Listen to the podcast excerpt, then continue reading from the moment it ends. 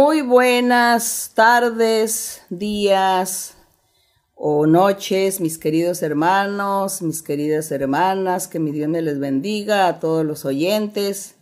Dios les bendiga en gran manera. Hoy vamos a tener una corta reflexión en la palabra del Señor. Y hoy vamos a refrescar nuestra alma en Juan capítulo 14. Evangelio de Juan capítulo 14. Vamos a estar leyendo desde el verso 1 hasta el 14, meditando en el Señor Jesucristo, meditando en su verdadero Evangelio, en el Evangelio en el cual nosotros debemos estar, debemos seguir y debemos estar haciendo la voluntad de nuestro Dios, según sus ordenanzas. Ese es el verdadero Evangelio del Señor. Y dice, aquí en el número uno, no se turbe vuestro corazón, creéis en Dios, creed también en mí. La enseñanza contundente de nuestro Señor Jesucristo. Le hablaba a sus discípulos y le hablaba a toda la gente que lo estaba escuchando en ese momento. Y les decía que ellos no se fueran a angustiar, a confundir, sino que si ellos creían en Dios, también deberían creer en su Hijo, en Jesucristo. Y en el verso 2 dice, en la casa de mi Padre muchas moradas hay. Si así no fuera, yo os lo hubiera dicho. Voy pues a preparar lugar para vosotros. Promesa tan grande, maravillosa de nuestro Señor Jesucristo. Diciéndonos que allá en las moradas, en la casa de Dios, hay muchas moradas y que él iba a preparar morada para todos. En aquel tiempo les hablaba a sus apóstoles, voy a preparar morada para vosotros, pero no solamente para ellos, sino para los que de ahí en adelante se convirtieran al Señor, siguieran sus caminos e hicieran su voluntad. Y el 3 dice, y si me fuere y os preparare lugar, vendré otra vez y os tomaré a mí mismo, para que donde yo estoy, vosotros también estéis. Esto estaba diciendo el Señor, refiriéndose a la segunda venida, a, su venida, que dice que el Señor va a venir en las nubes y que allí en las nubes, cuando Él venga, dice que los que ya murieron en el Señor, los que murieron en Cristo, pues que resucitarán y irán a la presencia del Señor. Y los que están viviendo en ese momento, dice que serán transformados sus cuerpos materiales, físicos, serán transformados en cuerpos gloriosos y subirán allí a estar con el Señor. Esto es una promesa hermosa, de la, la cual pues nosotros estamos esperando o nos llena de esperanza y sabemos que si nosotros no, no podemos disfrutar esta bendición, la disfrutaremos después de la muerte porque el Señor dice que los muertos, los que ya murieron, volverán a resucitar. Así que eso es lo que, lo que creemos. En el verso 4 dice el Señor, y sabéis a dónde voy, y sabéis el camino. Entonces Tomás le, le dice, Señor, nosotros no sabemos a dónde vas. ¿Cómo pues podemos saber el camino? Entonces él, este Tomás le dice al Señor, nosotros no sabemos a dónde vas, ¿cómo podemos saber el camino? Pero ¿cuál camino? Señor Jesucristo se estaba refiriendo a un camino que hay para llegar a Dios, un camino que hay para ganar la vida eterna, un camino como no como dice el mundo. El mundo dice, todos los caminos llegan a Dios, y eso es una mentira porque para llegar a Dios se necesita un solo camino, un solo intermediario, un solo precursor, un solo intercesor. Uno solo es el que se necesita para seguir por ese camino verdadero. No hay tantos caminos, es uno solo. En el verso 6, el Señor Jesucristo le contesta a Tomás y le dice, yo soy el camino y la verdad. Dice, yo soy la verdad y yo soy la vida. Nadie viene al Padre, nadie puede llegar a Dios sino por mí, dijo el Señor Jesucristo. Este verso encierra mucho conocimiento. Este verso encierra que un solo camino, como es Cristo Jesús, solamente por ese camino nosotros llegaremos a Dios, conoceremos a Dios. Y solamente por ese camino ganaremos la vida eterna. Y solamente por ese camino que es la verdad de Dios, la verdad del Evangelio, la verdad de la palabra de Dios. Y el Señor no lo dijo por decirlo, dijo, yo soy el camino, yo soy la verdad, yo soy la vida eterna, la vida eterna a aquellos que mueren habiendo obedecido y hecho y cumplido los mandamientos del Señor. Es así como el mundo o la humanidad se han formado muchos caminos para llegar a Dios. Y dicen, no, pues hay que invocar al apóstol Juan para llegar a Dios. No, invoquemos al, al apóstol Bartolomé. No, invoquemos a San Felipe. No invoquemos a Santa Juana. No invoquemos a Santa Lourdes para llegar a Dios. Aquí el Señor Jesucristo en ningún momento dice que habrá otro u otra que sea el camino o que sea ese puente para nosotros poder llegar a nuestro Dios, a conocerle y a disfrutar sus bendiciones, y menos a ganar la vida eterna. Es el único camino nuestro Señor Jesucristo. Por eso nosotros debemos solamente invocar a nuestro Señor Jesucristo en la vida, para todas las cosas, para todos los momentos, para todas las dificultades, para todas las victorias. En todos los momentos de la vida nosotros invocaremos al Señor Jesucristo únicamente. Oraremos a Él y le hablaremos a Él y le pediremos a Él, porque Él es el único intermediario, es nuestro abogado, es el único personaje por medio del cual nosotros podemos tener contacto o comunión con Dios, nuestro Padre. Jesucristo es el único, no hay ningún otro ser.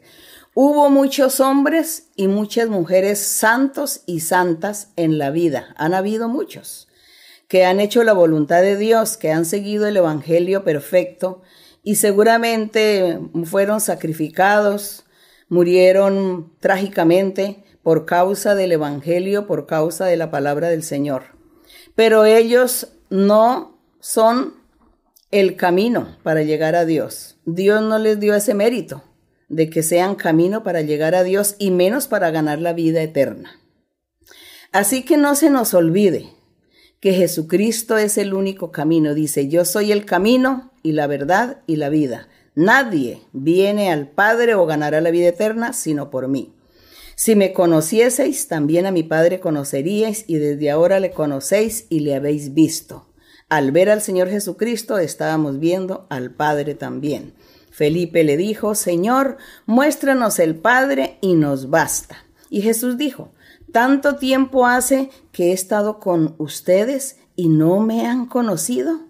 Felipe, tú no me has conocido todo el tiempo que yo he estado con ustedes. El que me ha visto a mí, ha visto al Padre. ¿Cómo pues dices, muéstranos el Padre?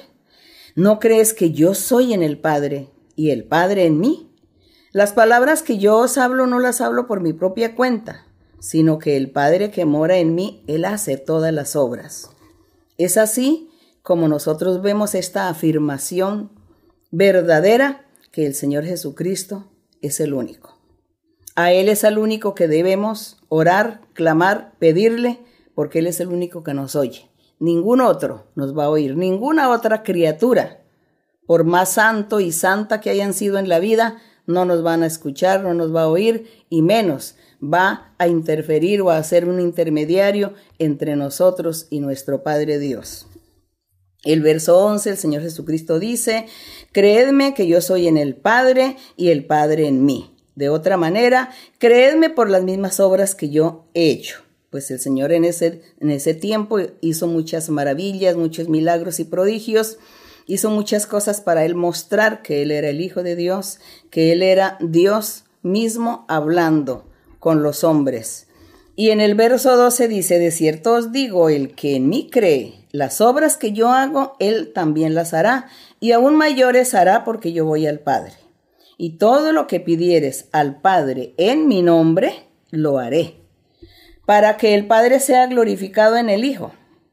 Y si algo pidieres en mi nombre, yo lo haré. Así que, mucho cuidado. ¿En el nombre de quién vamos a estar pidiendo? ¿En el nombre de cuál virgen? ¿O en el nombre de cuál santo? ¿O de cuál santa? No, nosotros no tenemos ningún intermediario.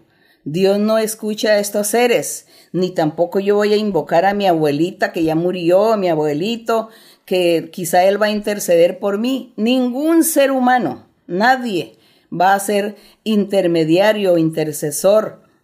Nadie es una, va a ser abogado o abogada que tengamos nosotros para presentarnos delante de nuestro Dios, delante de nuestro Padre. En estos momentos difíciles que estamos viviendo, es cuando debemos aprender a orar, aprender a invocar a Dios, aprender cuál es el verdadero camino para que asimismo Dios nos escuche. Porque si nosotros no sabemos el camino, no sabemos invocar al ser que debe ser invocado, pues nos equivocamos y nuestra oración es nula. Nuestra oración Dios nunca la va a escuchar porque estamos orando mal, pidiendo mal, nos estamos dirigiendo a la persona equivocada. Así que mucho cuidado. La, el único verdadero es Jesucristo, nuestro Señor Jesucristo. A Él solamente usted diríjase en su oración, en su lamento, en su endecha, en su poema, en todo aquello, si usted quiere alabarle, glorificarle, cantarle, diríjase a nuestro Señor Jesucristo. Y al final cuando Él dice, si algo pidieres al Padre en mi nombre, yo lo haré. Entonces si le vamos a pedir a nuestro Padre Celestial, que sea en el nombre de Jesucristo de Nazaret. En el nombre de Él recibiremos todas las bendiciones. Así que esta es la reflexión del día de hoy. Mi Dios los bendiga. Vamos a estar orando para que nuestro Dios esté con nosotros. Bendito Padre Celestial, Padre de nuestro Señor Jesucristo. Nuestro Dios verdadero, nuestro Dios vivo y real, que se manifiesta en nuestras vidas, que vive en nuestros corazones. Nuestro Dios que nos está mirando, nos está escuchando y está oyendo nuestro clamor. Este Dios poderoso que está viendo la necesidad o las necesidades que estamos viviendo en estos momentos, esta situación triste y dolorosa que está viviendo el mundo, la humanidad. Tú, Padre Santo, lo estás viendo. Tú, Señor, miras la aflicción de muchos, la tristeza de muchos, las lágrimas de muchos. Te pido, mi Señor, que tú extiendas tu mano misericordiosa sobre cada uno y los bendigas, los guarde, los protejas, Señor, y que tú cortes, Señor, esta plaga y quita, Señor, esta enfermedad. Bendito Dios, pon tu mano poderosa sobre la ciencia, sobre los médicos, enfermeras, sobre todos aquellos lugares, hospitales, que ya no hay lugar para los enfermos. Pero tú eres poderoso, guarda y protege a los personajes que están allí, como los médicos y las enfermeras que están trabajando, exponiendo su vida también para tratar de curar y de, de curar a estos enfermos, a estas personas. Señor, también las necesidades económicas, Señor, también el trabajo, la comida, el dinero, porque muchos carecen de lo elemental. Bendito Dios, apiádate, apiádate de todos, apiádate, mi Padre Celestial, escucha nuestro clamor, escucha nuestro ruego, mira nuestra necesidad, Padre bendito, en el nombre glorioso de Jesucristo, tu Hijo amado, te lo pedimos, mi Señor. Y la honra sea para ti, desde ahora y para siempre, mi Padre. Ayúdanos, Señor, esperamos en ti y confiamos en ti. Gloria a tu nombre para siempre. Gracias, Señor. Vamos a cantarte este coro que dice, eh, el coro 170 que dice, solo Dios hace al hombre feliz. Vamos a cantar esto para la honra y la gloria de nuestro Dios. Solo Dios hace al hombre feliz. Solo Dios hace al hombre feliz. La vida es nada, todo se acaba. Solo Dios hace al hombre feliz. Solo Dios puede hacerte feliz. Solo Dios puede hacerte feliz. La vida es nada, todo se acaba. Solo Dios puede hacerte feliz. Gloria a mi Señor. Gracias Padre, en el nombre de Cristo Jesús. Hermanos y hermanas, mi Dios les bendiga. Hasta la próxima. Los amo en el Señor.